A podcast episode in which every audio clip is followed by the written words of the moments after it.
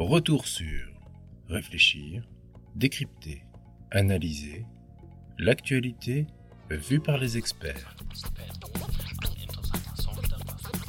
Même s'il faut prendre les chiffres avec des pincettes, l'économie chinoise semble avoir mieux encaissé le choc de la pandémie que les autres grandes zones mondiales, enregistrant même une croissance positive, plus 2,3% en 2020. Alors la Chine se rapproche-t-elle ainsi de l'hégémonie mondiale? Et si oui, avec quelle stratégie? C'est ce que nous allons voir avec Sébastien Jean. Bonjour Sébastien Jean. Bonjour. Vous êtes directeur du CEPI. Alors d'abord, nous allons décrypter le modèle économique chinois pour tenter de bien comprendre. Première question, les débats internes en Chine font actuellement beaucoup référence à cette notion de double circulation. Alors qu'est-ce que cela signifie? Est-ce une façon de se replier sur soi-même? Alors, bon, ce terme de double circulation, comme souvent dans la communication politique chinoise, c'est une sorte de mot valise, hein, de slogan un peu, qui est utilisé largement dans le cadre de la préparation du 14e plan quinquennal qui va être dévoilé en mars et qui va euh, planifier l'économie chinoise pour les années 2021 à 2025. C'est la référence à une double circulation, à la circulation domestique d'une part, la circulation internationale d'autre part. Euh, il faut, bon, le terme n'est pas complètement exactement euh, défini ou clair jusqu'ici, mais il pointe deux directions prioritaires et complémentaires.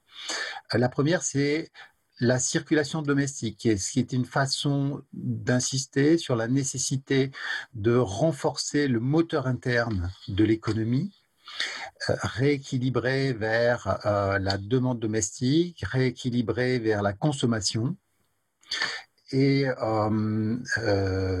éviter aussi de trop dépendre de l'extérieur. Et puis le deuxième, c'est la circulation internationale qui insiste sur l'importance de maintenir ouverts les débouchés internationaux, les débouchés extérieurs pour l'économie chinoise. Donc, la partie interne, au fond, cette volonté de rééquilibrer l'économie chinoise vers la demande interne n'est pas nouvelle. C'est quelque chose euh, qui est assez présent dans la volonté et l'affichage du gouvernement chinois depuis le milieu des années 2000, euh, en gros. Et de fait, il y a eu un, recentrage, c'est-à-dire que le taux d'ouverture de l'économie chinoise est aujourd'hui bien moindre que ce qu'il était à son maximum en, 2006 ou 2007.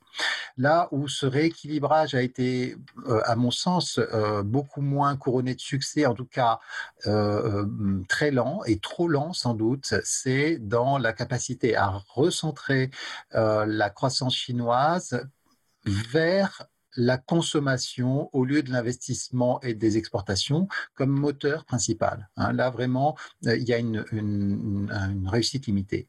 Maintenant, l'aspect qui est plus nouveau euh, dans cette euh, circulation duelle ou cette double circulation, c'est la volonté vis-à-vis des relations commerciales et économiques extérieures, de limiter la dépendance de l'économie chinoise à l'étranger, de limiter sa vulnérabilité. Euh, on le voit dans les objectifs euh, d'assurer l'approvisionnement chinois sur des secteurs sensibles, avec même des objectifs chiffrés dans un certain nombre de cas. C'est d'ailleurs déjà le cas dans le plan Made in China 2025. Et je crois que c'est aussi euh, une des grandes leçons tirées par le pouvoir chinois des récentes confrontations avec les États-Unis et de l'utilisation, notamment par les États-Unis, des relations économiques internationales comme moyen de pression sur la Chine. C'est une façon d'en tirer euh, les conséquences et de euh, se garantir pour l'avenir contre de telles euh, tensions et de telles utilisations des, relations internationales comme facteur de vulnérabilité. Alors on va revenir sur cette relation entre la Chine et les États-Unis, mais d'abord plus généralement, la Chine s'est montrée très active dans les négociations internationales ces derniers mois. comment est-ce qu'il faut l'interpréter? Alors très active effectivement parce que euh, elle a euh, annoncé la signature avec euh, ses différents partenaires de cette très, ce très grand accord de libre échange en Asie de l'Est, hein, qu'on dit RCEP, RCEP en anglais.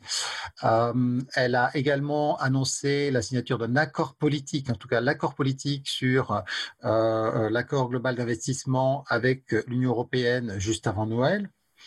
Juste après Noël, pardon, juste avant la fin de l'année. on parle également de négociations en cours pour un accord de libre-échange potentiel avec le, Japon et la Corée du Sud, voire d'une intégration potentielle, même si elle ne me, paraît pas probable, au, partenariat transpacifique, le, le CPTPP. J'y vois plus qu'une volonté d'ouverture, j'y vois la volonté d'une sécurisation des débouchés extérieurs euh, de la Chine.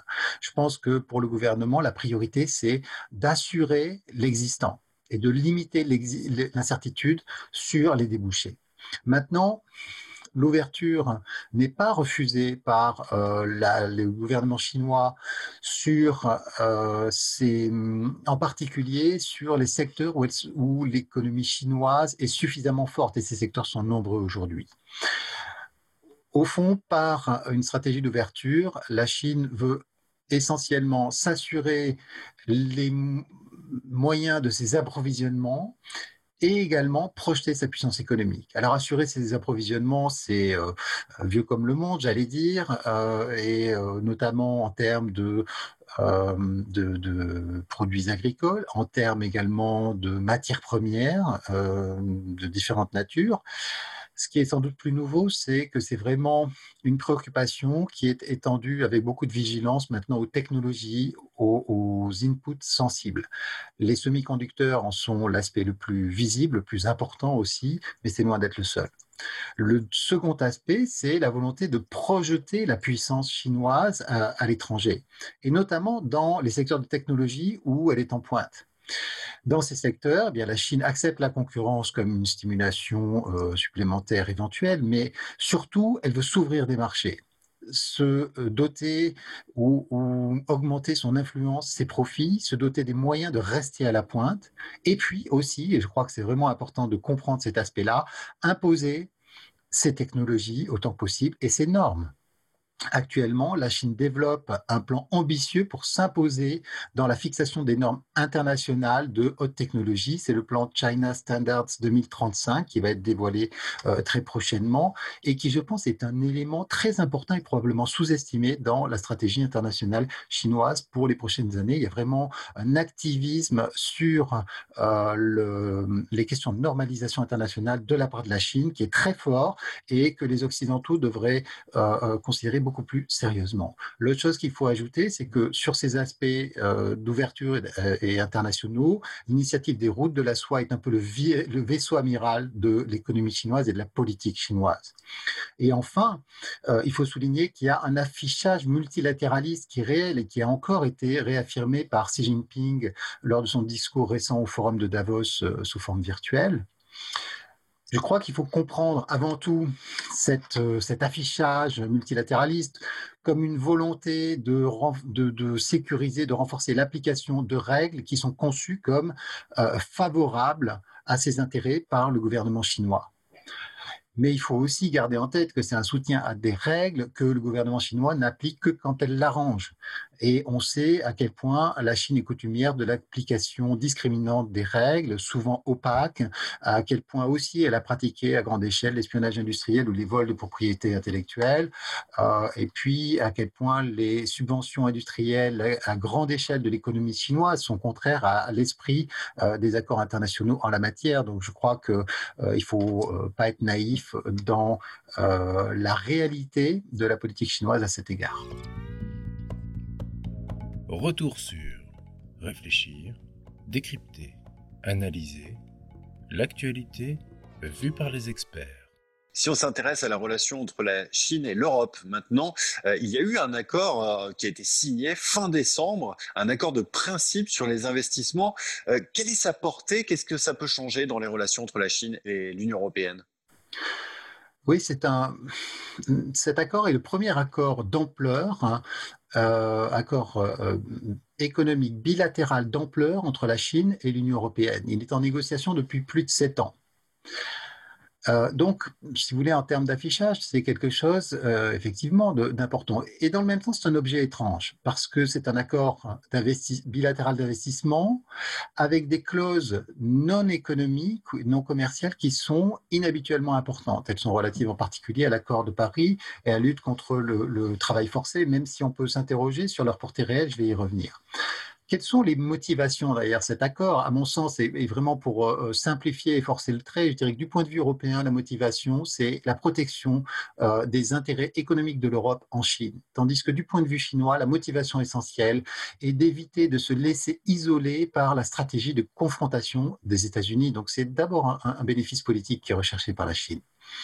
Alors, euh, économiquement, euh, pour l'Union européenne, euh, cet accord est, essentiellement voulu pour essayer de rendre plus symétrique euh, pour chercher la réciprocité dans les relations d'investissement, dans l'accès au marché euh, euh, vis-à-vis de la Chine, avec l'idée qu'on est actuellement, nous, très ouverts aux investissements chinois, chinois mais la Chine l'est beaucoup moins pour nos investissements.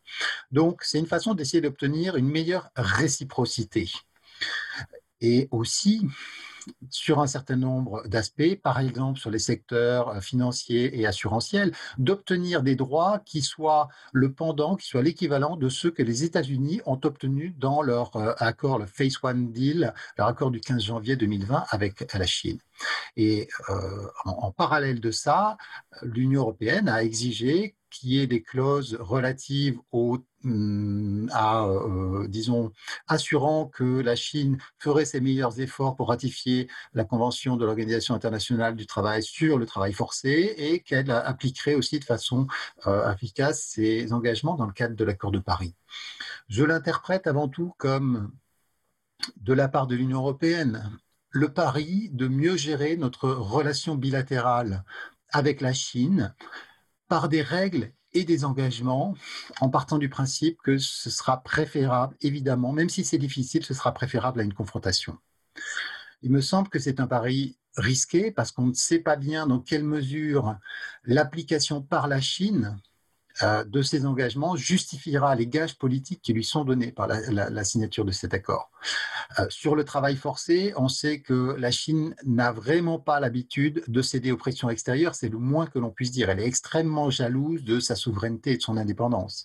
Sur l'économie, on sait que l'application des règles est très opaque en Chine et que de la théorie à la pratique, il y a souvent un écart très important. Hmm.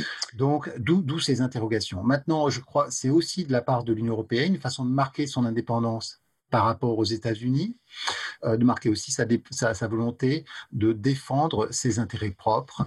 Euh, donc, en somme, euh, c'est euh, un pari. Je crois qu'il faut souligner aussi que les engagements pris par l'Union européenne sont limités, notamment les engagements sur l'accès au marché ne devraient pas l'empêcher d'utiliser pleinement son mécanisme de filtrage des investissements directs étrangers qui avait été mis en place il y, a presque deux ans, mais elle sera quand même tenue à une certaine cohérence par rapport à cet accord dans la conduite de sa relation bilatérale avec la Chine dans les années qui viennent. Alors si l'on s'intéresse maintenant aux relations entre la Chine et les États-Unis, que peut changer l'arrivée de Joe Biden à la Maison-Blanche? Est-ce qu'on peut envisager une inflexion dans la guerre économique qui aura marqué le mandat de Donald Trump? Alors l'arrivée de Joe Biden à la Maison-Blanche est marquée par un changement de style qui est tout à fait évident, qui était attendu et qui s'est manifesté de la manière euh, que l'on pensait, c'est euh, une évidence.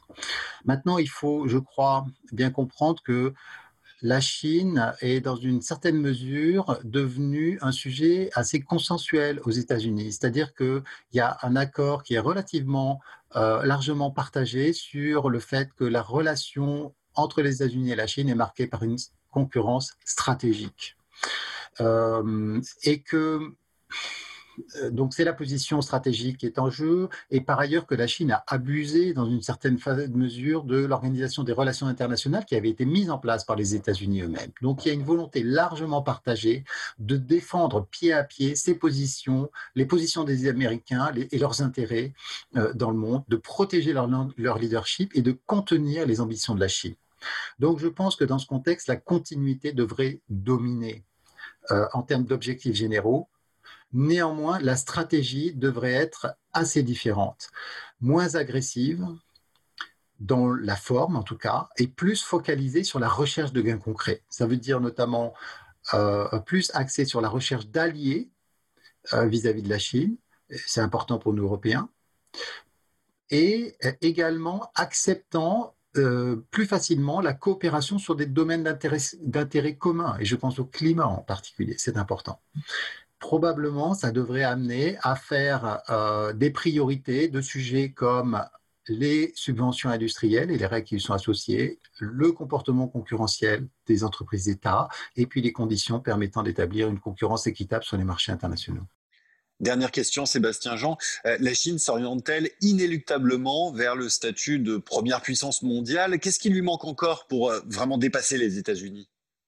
Alors, c'est une question très vaste, mais je pense pour euh, y répondre à grands traits que la situation actuelle est caractérisée par une asymétrie importante, c'est-à-dire que la Chine est très forte économiquement et en particulier dans le domaine industriel. Elle est depuis plusieurs années déjà la première puissance industrielle, elle est le premier exportateur de marchandises depuis 2009 depuis 2007 même si l'on se restreint aux produits industriels. Et de plus en plus, elle a également montré sa capacité d'innovation. Elle est leader ou très bien placée sur des créneaux de très haute technologie comme l'intelligence artificielle, euh, la 5G, euh, les ordinateurs quantiques et même dans la santé, on a vu récemment avec cette crise sanitaire, avec le développement des vaccins, que la Chine est également très performante.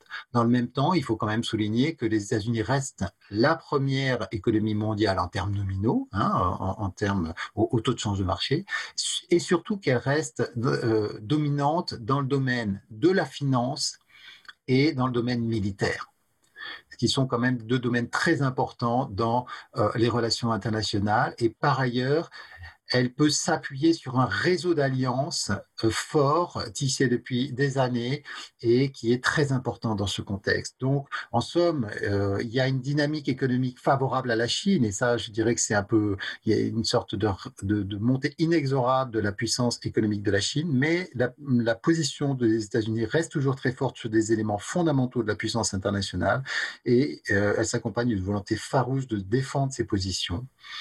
Donc, pour conclure, je dirais que dans cette concurrence stratégique euh, qui euh, se mènent les États-Unis et la Chine, la technologie joue de plus en plus un rôle central parce que elle est à la fois très importante d'un point de vue économique et d'un point de vue politique, et de ce fait, elle devient un point de focalisation des tensions entre les deux pays et un point de focalisation que bien entendu nous continuerons à suivre. Merci beaucoup Sébastien Jean pour euh, cet éclairage sur cette stratégie économique chinoise. Merci encore. Retrouvez tous nos podcasts sur theconversation.fr. N'hésitez pas à les commenter et à les partager. Merci de votre écoute.